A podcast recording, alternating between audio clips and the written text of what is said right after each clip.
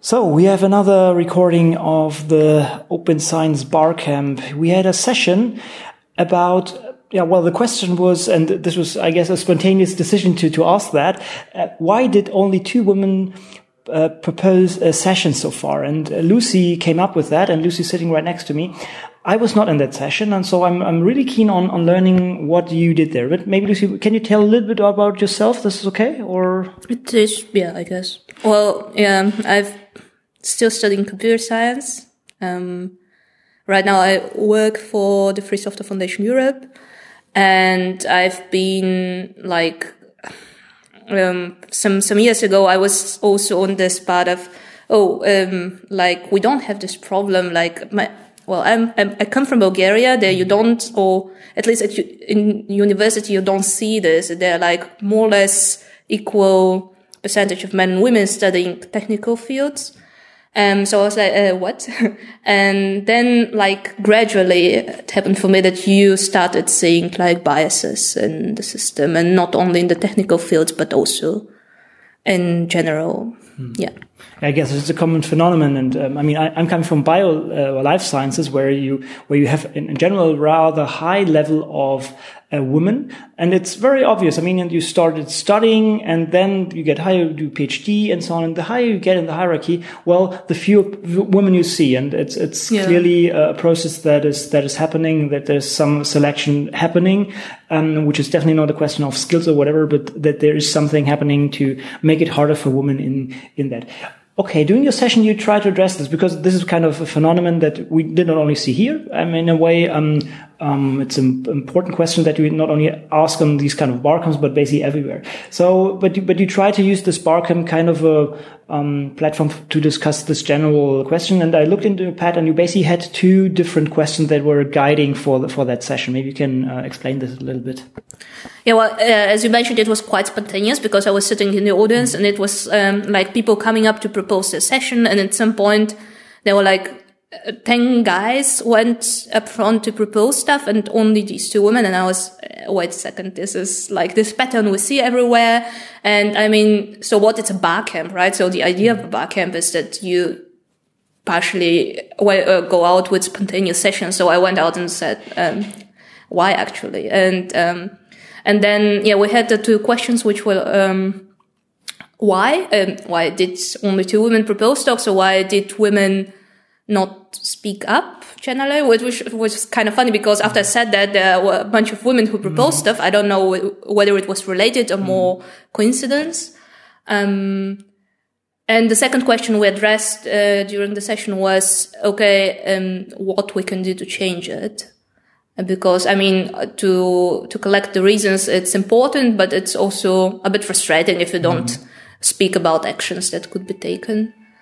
Um, yeah. Hmm. What What more do you know, want yeah, to know? No, no. I think it's a, it's a good starting point, right? I mean, because these sessions, or maybe just to give some background, in, in, the beginning of such a bar camp, people gather, and we have basically a collection of uh, session proposals. So uh, the, the, framework is that we basically have time for twenty sessions, and uh, basically people stand up and, and tell, okay, I want to talk about this and that. And well, in the beginning, there were only a few uh, proposals by women in comparison to the men. And um, so once you how what did you observe there? So what was basically your answer? Why did this happen? Do you have any theory why this is the case? How could this happen that even in such a let's say rather informal situation right? I mean this is barcamp the best um, example of an informal meeting instead of a, let's say a classical conference. In the in this kind of unconventional or un, un, unstructured way um, why why did this still happen there? That basically there's a bias towards male participants uh, taking taking initiative? Mm. I think actually from what we came up with, what I wasn't thinking before we ran the session, but some people mentioned it, um, that the very structure maybe um, was part of of why uh, this did this happen because I mean the whole thing is cultural, right? Like guys are always more encouraged to speak up, to like women, what which was kind of my guess that women are educated to be more polite, to wait for people to speak up, and all this culture of, or oh, maybe I don't have anything important to say, or or somebody already proposed something which was mm. similar, and maybe they're more expert than I am, so um, I'm waiting for everybody else to say something, and then I may stand up and say something or not. And what people pointed out during the session was like maybe a bit of more of a structure would have been mm-hmm. actually helpful in mm-hmm. order to engage mm-hmm. the women, or like some. Um, I'm looking at the posters right now, mm-hmm. like this. Um, like to to have a set of rules or to have a more anonymous way, maybe of um, of deciding. Um, where, well, we didn't actually decide whether the session is taking place because you just filled in the slots and then, right.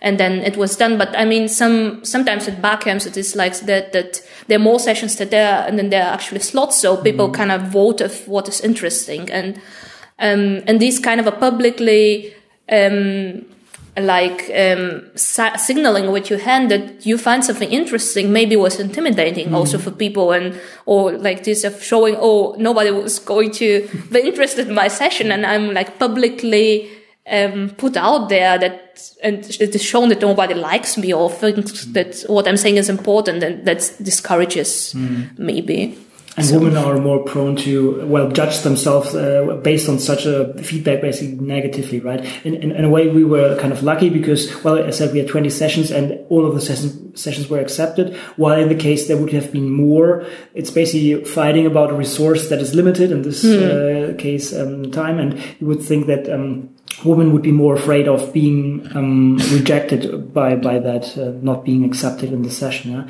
and which is a cultural thing right mm. uh, I, I believe so yeah and it's also this this classical imposter syndrome that you totally kind of yeah. right that oh I'm, I'm not a specialist here and maybe there's somebody who can do this better than I you know totally um, yeah. yeah so what what what, what are uh, your solutions? You said more structure that you might maybe have even um, kind of anonymous uh, suggestion stack so that you first write stuff down and hand it in would this be a solution or maybe or what people were talking about also this i think which is quite common as well that uh, you put all the session proposals and then people go and put the sticky points on mm. um, what they would like to participate in maybe i i don't know it i mean it's maybe different also for different events or for different groups of people and how they feel but these are kind of inputs which may be useful in some. I'm I'm now saying I'm observing it with myself. I'm saying maybe all the time, and I'm disqualifying my own.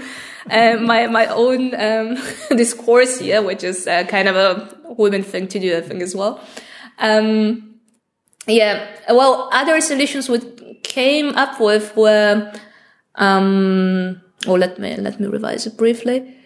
Um, like trying to make the committee more diverse or uh, the people who were standing in front uh, or this idea of role models because I mean the person who introduced who did the introductions was male the person who did the like basically nearly everybody except the uh, except Anne Catherine who mm. who did the the ignition talk was male who was mm. standing up front so there was no, no, the version there, or maybe somebody suggested this and I found it quite entertaining to try also mixed settings where people tend to, although, uh, like the constitution of group is quite mixed and diverse, that they tend to fall into stereotypes again, that maybe you try to, um, like purposely reverse the stereotypes. Like um, somebody was suggesting that if you got this mixed session, that maybe the men are the ones who get the coffee or something. Mm. So, and I yeah I like this one personally.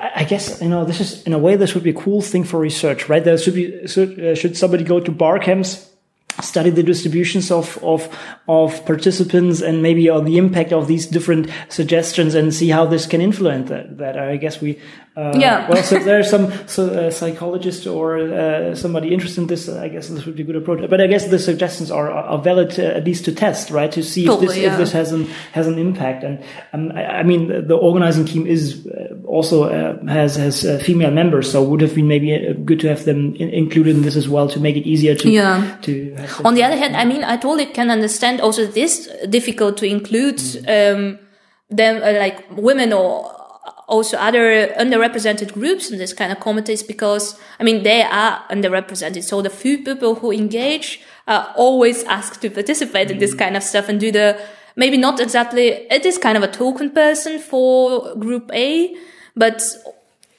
I mean even if you do you have the feeling, which you sometimes don't, that you are invited because of your expertise, not only because of the fact that you are representing Group A? Mm.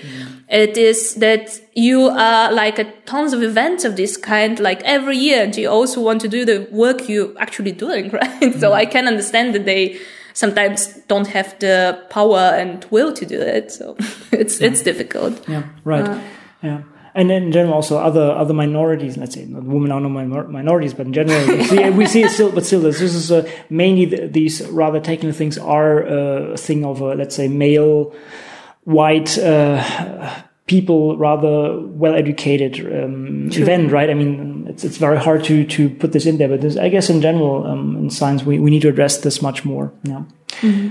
okay any any any final statement regarding this maybe Oh God. Oh, now, now I'm now, saying now maybe. two words summarizing it. Um, yeah, I don't know. Like maybe what someone said, try to to make allies because as every battle you cannot solve it alone from the minority perspective, mm. which is quite a ridiculous as well. Or because what you said, women are not a minority, mm. but. Um, yeah, it's like in order for such cultural change to take place, to yeah to take place at the end you need that everybody stands up for it and and move as a group in order to to achieve it so yeah Okay, thank you very much, Lucy, for, for your statement here, and I uh, wish you a lot of fun in the rest of the, the, the bar camp. And yeah, let's let's go back to that, right?